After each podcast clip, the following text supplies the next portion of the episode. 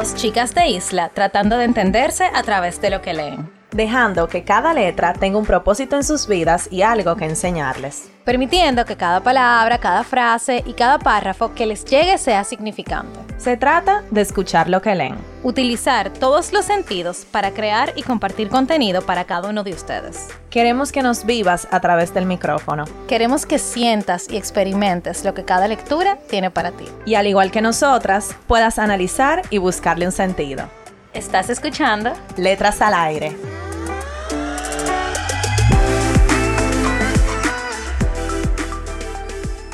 Hola a todos, bienvenidos a otro episodio de Letras al Aire. Señora, aquí tenemos una risa, Carol y yo. Porque la introducción no me salía, yo no podía decir todas y todos. No. En una misma oración. No Todos y todos. Todos y todos. Y dijo, dijo de todo, dijo de todo, Nicola. Aquí tenemos como 10 minutos tratando de empezar. Pero por fin empezamos. Viernes de risas, señores. Esperamos que su semana haya sido muy buena. Sí. Que sería Lo que pasa es que hoy es lunes. Otro lunes de grabación. Otro lunes de grabación y la verdad es que esta semana está fuerte y no ha empezado. Pero de aquí al viernes mejora, estoy segura. Bueno, y como ustedes saben, este es el último episodio del mes de marzo. Y tuvimos una dinámica muy chula en nuestro club de libros, en la cual... Si no estás suscrito, no. Ahora si sí. no estás agregado al club de libros, agrégate. Porque leemos todos los meses, nos juntamos todos los meses, vamos a sitios chulos, hablamos, nos conocemos, etcétera, etcétera. Muy chulo. Y esta dinámica que hicimos para este mes es que cada quien se iba a leer un libro diferente. Y así fue. O sea que para hoy tenemos dos libros de los que nuestro club de libros se leyó. Sí, pero vamos, vamos a contar un poco de la dinámica, Nicole. Dale. Ok. La dinámica consistió, que fue Nicole que se la inventó. La dinámica consistió en que cada quien iba a llevar un libro envuelto en algún papel. Entonces, todos iban a estar en la mesa. Paréntesis, un libro que tú quisieras que otra persona se leyera. Ajá, tú te hayas leído o no. Entonces, estuvieron todos envueltos en la mesa, en el medio, y cada quien eligió uno. Entonces, aquí, aquí pasó lo más chistoso, y es que Nicole puso la regla de robar el libro. De que si, por ejemplo, Nicole iba antes que yo, y ella cogía un libro que era el que yo quería porque me llamaba la atención la envoltura, yo podía en mi turno robárselo. Señora, nadie se robó a nadie. Nicole, de maldadosa, se lo robó a otra amiga de nosotros que, que fue la primera que lo cogió y dijo, ¿de qué? Yo quiero este, yo quiero este. Y cuando llegó el turno de Nicole, Nicole se lo quiso robar. Pero yo se lo devolví después. Sí. Era para por- que por lo menos se diera. O sea, nadie quiso robarse ningún libro de nadie. Y yo creo que eso estuvo bien, porque al final tú escogiste el que te llamó la atención y ya se quedó contigo. Y ese libro llegó para ti. Exacto, pa- para, por algo te, te llegó a ti. Incluso hubo una lectora que luego me escribió porque yo llevo un libro y me dijo, wow, yo tenía este libro en mi carrito de Amazon. Uh. O sea que los libros, señores, llegan cuando tienen que llegar. Nicole, antes de decir los libros que nos tocaron, ¿qué libro tú regalaste? Eh, un libro que necesitaba en un momento muy necesario. Se llama No te ahogues en un vaso de agua. Muy bien. El que yo regalé se llama Enamórate de ti, de Walter Rizzo Diache. Son como psicológicos los dos. Eh, y sí, eh, para mí también fue un- en un momento muy clave de mi vida que lo tuve que leer.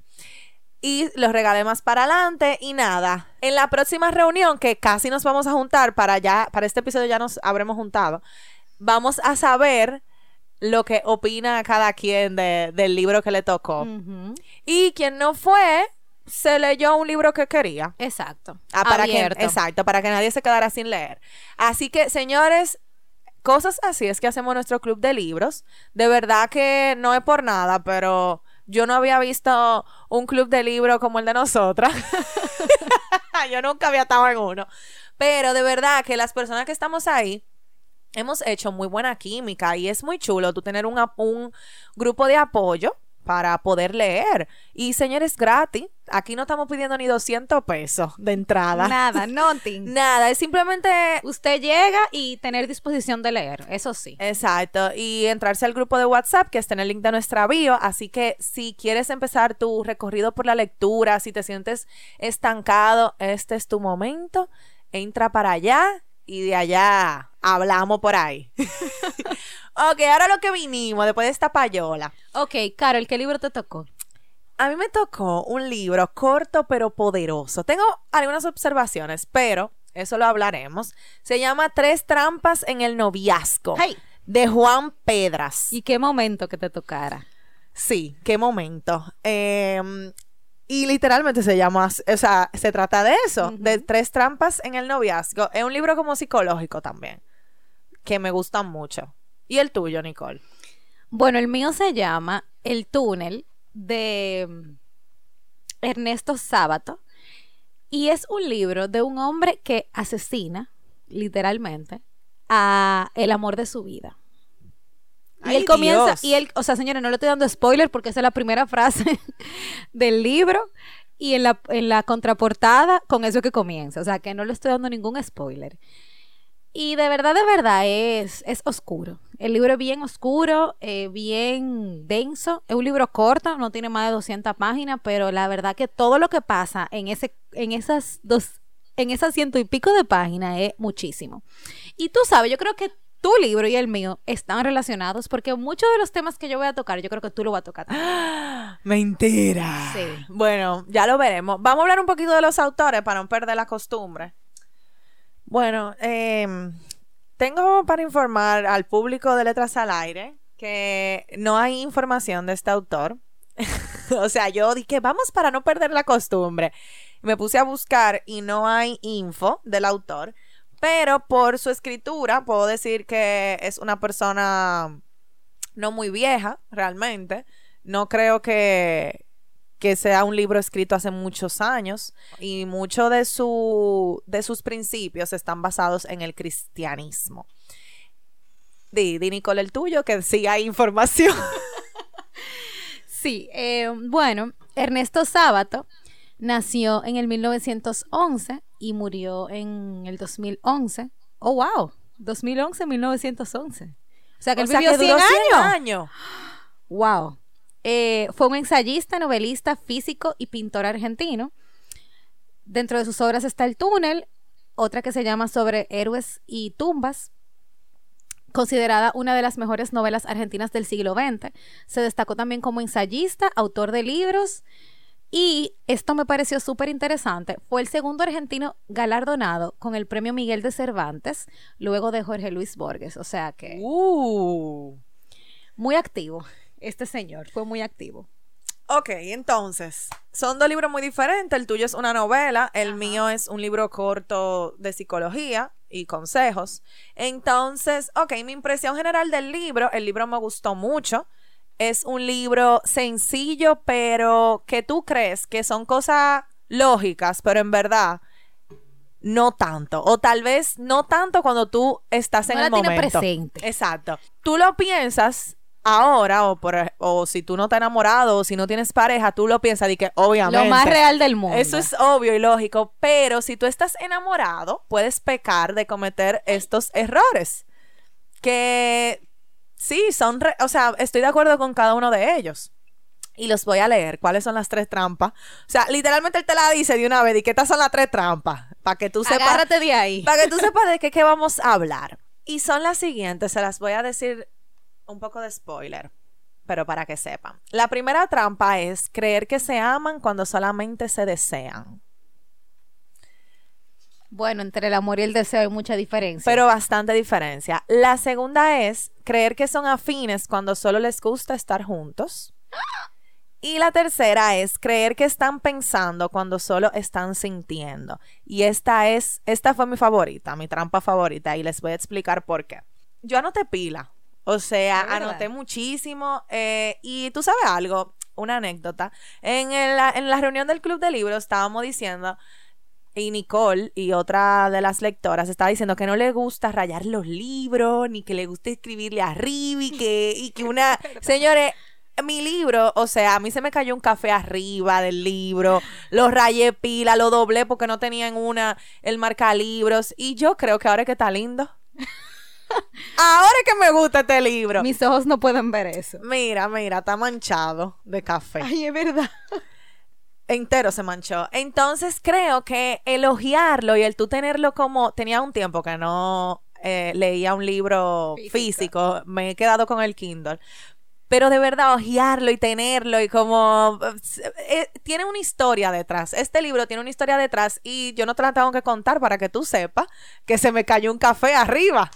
¿Por qué? Bueno, invéntatela. y bueno, este libro la verdad es que tiene muchísimo aprendizaje. Ya ustedes saben cuáles son las tres trampas. La primera eh, fue mi segunda favorita, que es la del deseo. Y wow, yo no la había visto desde, desde ese punto de vista, de que entre el amor y el deseo hay un, o sea, un estrecho grandísimo, claro. En el amor hay deseo, pero no siempre en el deseo hay amor.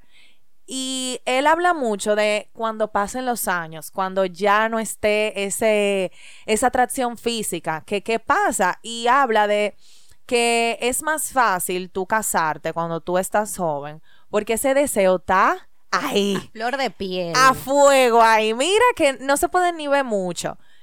Pero pasa el tiempo y muchas parejas, él, dice que se preguntan que por qué, que ya no es igual, que él no es igual conmigo, que ella no, no es igual de detallista conmigo. Y muchas veces, señores, porque no está el deseo y en realidad tú, tú no estabas enamorado de la persona, sino enamorado de su físico. ¿no? Y de la sensación de vividez que te producía esa relación en el momento X en el que tú le empezaste. Exactamente, y creo que después de ahí yo dije, uno, uno se tiene que poner a pensar, y yo me he puesto a pensar en mis relaciones y en mis relaciones pasadas, de si yo estaba enamorada de verdad o yo estaba enamorada del físico de una persona. Para yo darle una oportunidad a una persona, es muy raro que yo se la dé si no me atrae físicamente.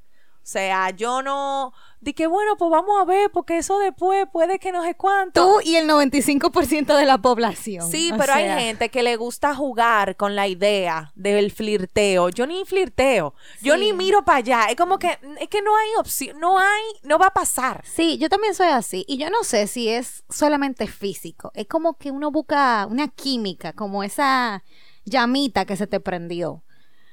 Y no necesariamente, o sea, es lo físico, de que me gustaron sus ojos, me gustó su sonrisa. Sino que hubo algo en esa persona que te llamó la atención. Y tú quieres como seguir indagando a ver qué es lo que hay.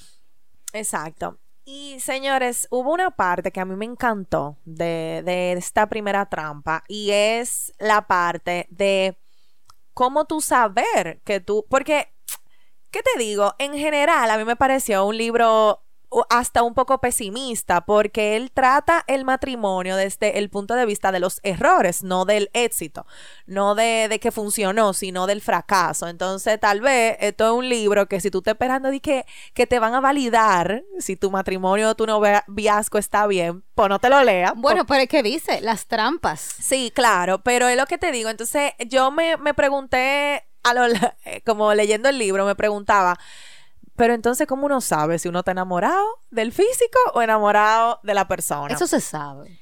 Nicole, pero tú en el, y es lo que le explica, es muy difícil tú date cuenta en el apogeo del momento. Tú tal vez lo dejas para después, o, o mucha gente lo deja para después. Entonces, él dice esto, di que tal vez tú te estás preguntando tal y tal cosa, y yo, mira, quiero la respuesta aquí mismo.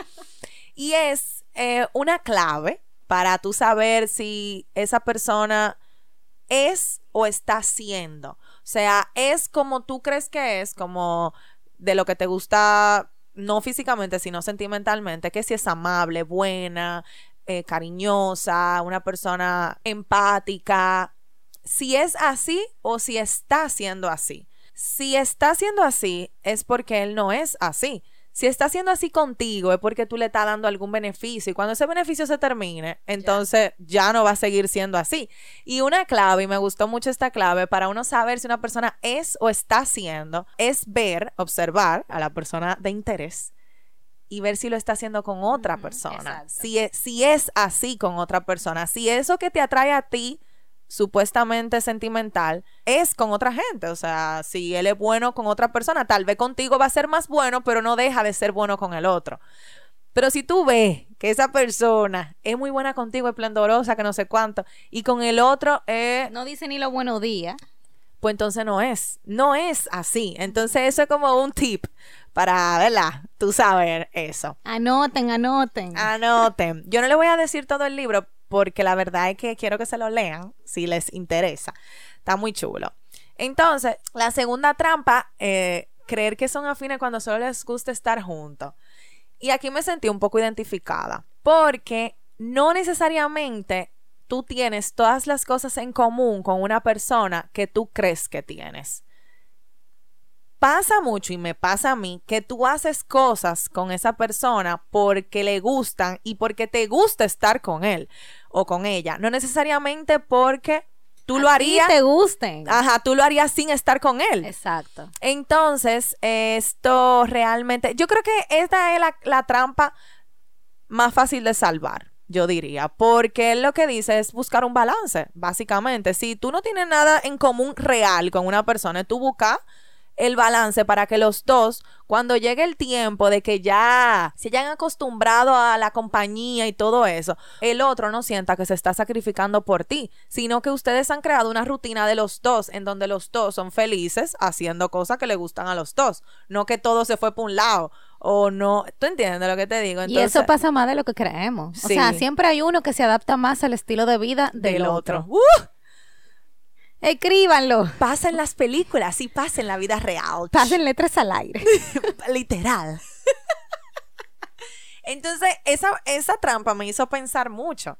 De, de, uno también ser un individuo individual. Individual. un individuo individual. Esa es mi favorita. Pero tú ni te lo leído, Nicole. ¿Cómo que tu favorita? Ya. Encontré. y la tercera trampa, que fue mi favorita, creer que están pensando cuando solo están sintiendo. Y yo no lo entendí al principio de qué se trataba. Pero es básicamente el, Señor, el amor es ciego. El amor es ciego. Entonces, cuando tú te enamoras de una persona, cuando tú llegas a ese momento de enamorarte o de creer que estás enamorado, ya es muy tarde para pensar. Entonces, aquí el autor dice que las personas prefieren no pensar al principio, que es cuando tienen que pensar, y dejarlo de que vamos a pensarlo después. Pero ya tú te enamorado, entonces, ¿qué es lo que va a pensar? Va a ser traumático, difícil y peor. Entonces, al final, yo creo, y, esta fue como la, la, vamos a decir, el tip mayor que él dio, es que el tú poder discernir antes de tú enamorarte de una persona, en ese trecho, en ese trechito, que puede ser una semana, dos semanas, dos meses, no se sabe, ¿verdad?, cuánto tiempo tú dura en enamorarte, de tú discernir si esa persona es para ti. Porque después de que tú el lío, mi hermano o mi hermana, es muy difícil tú salir de ahí. Por eso, señores, que hay tantos divorcios. Porque las personas no piensan, solo sienten. Dicen de que, ay, me estoy sintiendo bien, pero no están pensando racionalmente de que esta es la persona para mí, racionalmente. Entonces, esa trampa para mí fue poderosa. Y nada, básicamente ese es el libro. Yo anoté muchísimo.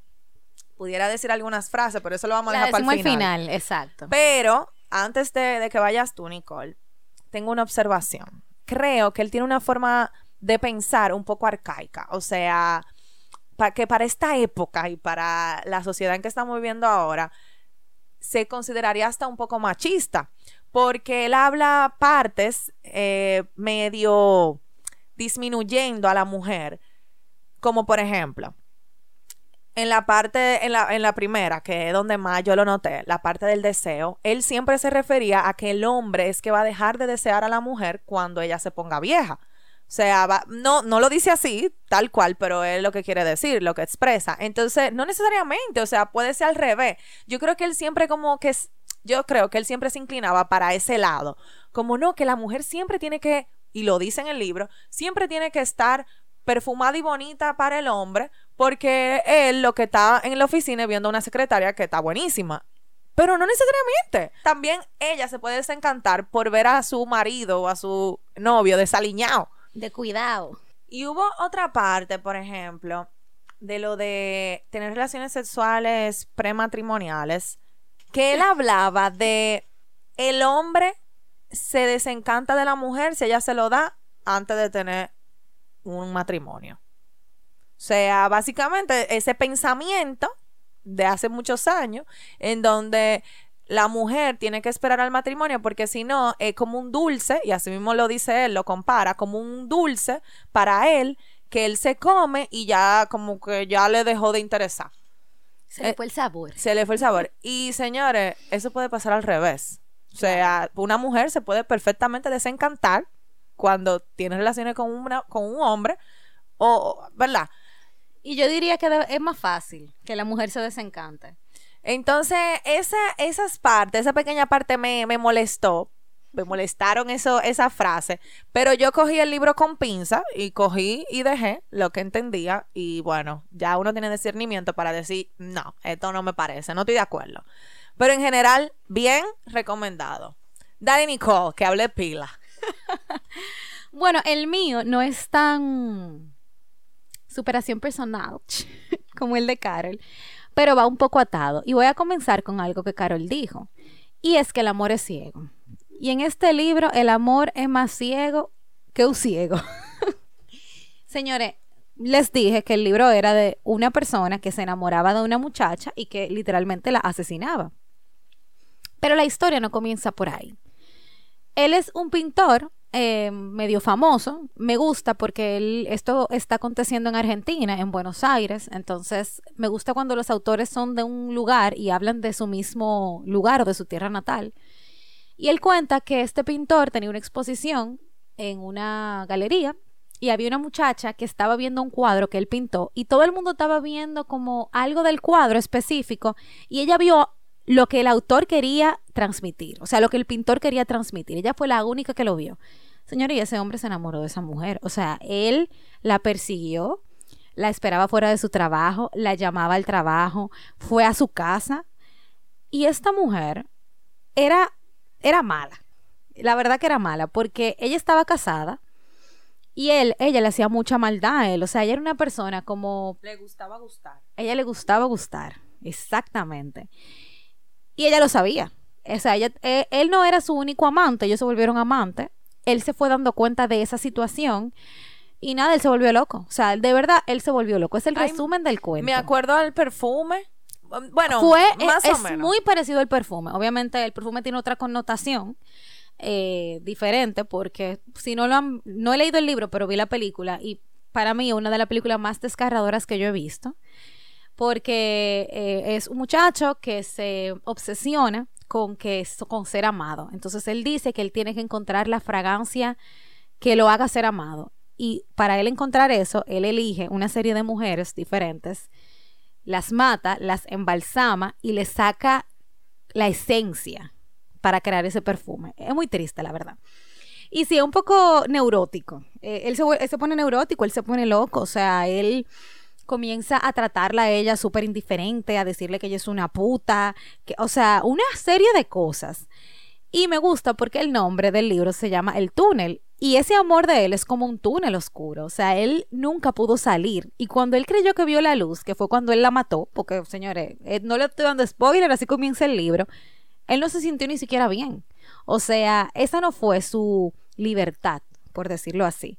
¿Y cuál fue la libertad? No la tuvo.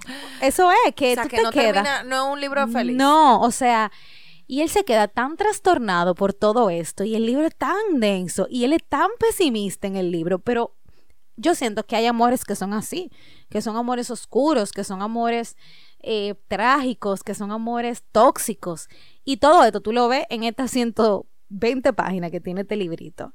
Entonces, mm, dije que tu libro y el mío se parecían porque el tuyo es más de cómo evitar que lleguemos aquí. Porque, señores, cualquiera de nosotros puede estar en una situación así. O sea, y ese hombre no midió palabra en enamorarse de esa muchacha. Por ejemplo, o sea, podemos poner la primera trampa de Carol en práctica, o creo que la segunda, que es, no, perdón, la tercera, que es de tú pensar antes de sentir. O sea, él sintió y le dio para allá hasta que la mató. y ella no era para él. O sea, él se sentía bien con ella, pero ellos ni siquiera tenían cosas afines. Entonces, todo lo que tú dijiste, Carol, de las trampas del amor, yo la estoy viendo aquí, o sea, la vi en este libro.